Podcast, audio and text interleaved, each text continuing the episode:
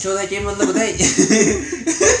ためため息がため息から最後ビーズがちょっとねすごすぎてあビーズがため息スタートですけれどもえーとちょうど見聞録第28回アフタートークですと、い現在がね、えー、2019年の6月23日となっております改めましておめでとうございます DJ 鈴木ですビーズですねギャンギャンの順々のジョンジョンですよギャンねギャンメロディーが流れてくるもうね皆様 BGM としてうんちょうどちょうどアフタートークこれぐらいがね自自然然でのす B- BGM になってくれてるうんと、まあ、ちょっと話したいことがあるかなということでね、あの、見えないラジオっていうポッドキャストラジオうんはね、あの、この、兄弟見聞録に、が大きく影響されているおなじみの、うんですけど、がまあ、休止するっていう回がねおー、ありましてですね、へー第370回、めっちゃやってるめっちゃやってるって、バックヤードやってるって、そう、で、ピアノマンさんっていうね、う長地職人の方今結局ラジオ局で働いてる方なんですけどの方とがメインでやってるラジオで僕ずっと聞いてたんですけど中止の会がね婚約を発表するっていう、んへえもうねなんかす美しいですよね美しい終わり美しい終わりでね、そういう婚約とかねやっぱそうちゃんとありふれて一般的な幸せもありつつちゃんとそれをなんかこう企画にして終われるってね、やっぱね綺麗だなぁと綺ね麗だね美しいラジオだなぁと思いながらねあーすごいいいなぁと思いな素が晴ららしい聞いてましたけれどもねなんかうーんそういうのもいいなぁという いいですねこのラジオがいつでも続くかわかんないですけどね僕結婚したら続くのちょっとよ想像がつかないですけどねいや嫁さんとやってるかも知らな異い常者だね。いよいよの異常者だね、それはね。まあ、大学出るまでのつもりですけどね。うんいや、わかる、ちょっとずつで打ち切りいいかもしれないんで。いやもう家族4人でやってほしいでなすんで家族ラジオ。ダサい聞きます家族ラジオ。いや低フいァミファミラジ。髪だ息子がじゃんじゃん泣いてみたいそうな。もう泣いたらうるさいっすよ。幼稚園のトーク幼稚園トーク。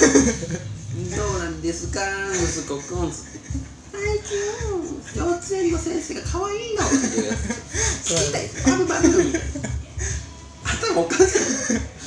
どう育つんですかねもうそう幼少期から月1ラジオ撮ってる子供ってどういう歪み方を幼少期からこんなあのなんか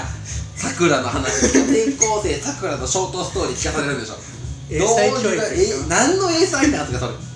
れいやいやもうね なんか余計にビーズがうるさくなってどんどんどんどんビーズがうるさくなってますけどもね水の有頂天有が頂天がガーッてきますけどもねこんな感じでねまあメール読んでいきましょうかねうーんどれにしようかなえー、っとラジオネームベテランハーフさんからえー、っと僕は最近深夜ラジオのリアタイができていません起きられないのですとしまいには早寝して深夜3時に目覚ましアプリをセットして起きたのに二度寝する始末ですもうどうしようもないのかもしれませんお二人は最近やらかしてしまったことはありますかあ最近ね僕もねやっぱなんやかんやで5時はしんどいっていう5時はねこないだもあの霜降りのあのクソを聞こうと思ってクソあの一本一本クソグランプリを聞こうと思って、あーはいはい三四郎からずっと落ちてたけど、うん霜降りの一発目の CM で寝るっていうああのさオールナイトのね CM 連発ゾーンとかきついっすよ ねあもう僕がもう一番最近で5時までラジオ聞いてたのはパーパーのあラジオですからだいぶ前ですよだいぶ前ですね、はい5時まであ佐久間さんのあの千鳥の時は5時まで4時半う4時半まで落ちた後そのままなんか謎の勢いでその週のゴッドタウンを見て5時まで落ちるっていう 変なことをしましたけどそれぐらいやっぱなかなかねあとオードリーの連 CM 連発ゾーンはやっぱ眠い んまああねそこは眠いそう眠い限界を迎えますねあそこね春日のトークゾーン終わってからあー眠いちょっときついなっていいっすね続いてメールいきましょうかえーとラジオネームまもし一本釣りさんからもし1日が20時間しかなかったら何をする時間を削りますかということでううんうんーんまあ20時間しかなかったらうーんまあ大学にいる時間 いやーまあそうなっちゃうかなまあ、通学時間減らしたらいいからあそっか通学時間なかったらね通学に何時間かかるそう2時間ぐらいかかるんで何片時道間かかるかまあ、だったら20時行かなければ20時間 でもう足りるんでん行かなければ足りますね、足りるんで20時間かなという感じは、うんどうしますあと何するか削りますかもうなんだろうな20時間だまあついついなんか YouTube うんうん見ちゃったりとか、あのそこの時間うんそれまあはは、削るってういんう、なくなくなるかなって思うタイムフリーするだけ減りそうですよねそうで録す音ねで使うと減りそう、うん生のリアタイム減らないですよ多分うって感じはしますよんね、もうこれ絶対聞くで決めてるやつ以外は、うん、ちょっと減りそうですよね。じゃあ続いてラジオネーム71丁さんからミックスチャンネルなど映像がついているラジオについてどう思いますかあうーん僕はねラジオはねほぼ映像で見ないー僕もですミックスチャンネル佐久間さんの時も見たことはないうんうんたまになんかツイッターとかで回ってきたら見ますけどあ目にしたことありますよだからあねあの霜降りとかやってるけど、うんね別になんなんか絵付きの絵がないからまあなんかなって いううんまあそんな動きないですよまあたまになんか見てたら嬉しいことありますよね、こんな感じでやってるんやみたいなのがありますけどこそんうなスタッフいるんだってねそうそれぐらいであんまり映像がなくてもいいなっていうね、うん感じはまあでも乃木坂とかね欲しい人はいると思いますああそうねあった方が絶対いいって人もいるでしょうからまあその辺はねいいことだと思いますけど別に見ないよっていう感じでしょうかねえー、っとじゃあこれだけ最後に読んでおきましょうかねラジオネームもしっぽんずりさんからアウトレイジの木村みたいにどっか自分の指を一本噛みつきじゃなければならないときどの指を噛みつきますどのどの指を噛みつきますかってことでどっか自分の指を一本噛みつきなければならないときですよねあまあまあやっぱ薬がこあそうですねやっうですけど噛みちぎるってことを考えたら短いから親指っていういなんやか太いか太いですよやっぱ小指ですよねしかもこれしなかなか親指なかったら困ることいっぱいありそう小指っすかね小指ですねえでも薬指の方がなくても意外と困らなくないですか うんそうから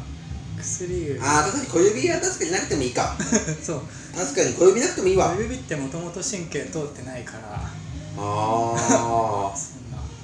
じゃあ小指で小す指どっちの小指、それはやっぱり 左左子左左さか佐子さんさこ サコさん、サコさんを僕は食べます。さこねはいサコ食べます。じゃあ、最後に曲紹介ですね。はい何か紹介したい曲ありますか、今回は。そうだなあのチャイさんのチャイキさんの。 「あなたに恋をしてみました」ですねおお、急な鉄板どころ、そうですね 何か理由はあるんですかあまあ好きなドラマの主題歌だったのがねああのー、なんかポップですよね。明るい。デートっていうあうんの長谷川博己さんと杏さんのなるほドラどマ。はい、はい、チャイさんですね。なんか、にこやかな人です。 そうですねにこやかなその曲ですので。はいにこやかになって聞いても 僕はえーっ、とね「おいしくぬメロンパン」ってバンドの「水槽」って曲なんですけど水素なちょっんだとこれねバンド名変わってるし水なよなよした感じで水に葬る「と書水いにて葬る」って書いて「水槽」ですけどなんだこれはそう結構なよなよした感じ女の子を気がするバンドなんでへなめられがちなんですけど 結構ね演奏はねかっこいいというかえうんギターとドラムとベースがバチバチやってる感じで今度ねライブ行くんで、まあ、それあ兼ねてねぜひ皆さんも聴いてもらえればなと思うので、お会いしてくれメロンの水槽と曲を紹介しておきます、は最後にリスナーさんからの紹介メールもあるので一回見たいと思いますラジオネーム71丁さんから僕がおすすめしたい曲は指原莉乃さんのソロ曲「それでも好きだよ」ですあこの曲を聴くと元気が出るのでぜひ聴いてほしいですということで、あなるほどまあ、元気出ますよね出ますよね指原莉乃ねそれでも好きだよそれでも ああ靴さんだからねポッドキャストは危ないんでね危ないよ B が入るかもしれないんですけどはいそう今のはね歌ってないね、歌ってないうん、なんか節がついた だけだけどセーフまあってことでセーフということにこしんておなき感まじしょう YouTube にあのブログの方にね YouTube 動画のリンクも貼ってあるのでぜひご覧くださいということで次回7月5日収録ですとメールテーマがえーっともう一回告知しておきますとアイドルの話最近行ったライブの話あなたの学校エピソードとなっておりますのでどれでも好きなものに送ってください以上ですかね、はい何か告知等あれば告知どうまああのうんタピオカタピオカ美味しい無事です と今回はタピオカ書いてるとね、はいタピオカ皆さんも飲んでみてください。はい。そうですね、ここまでのお相手は、おみじ外食と、 DJ 鈴木でしたまたぜひ聞いてください。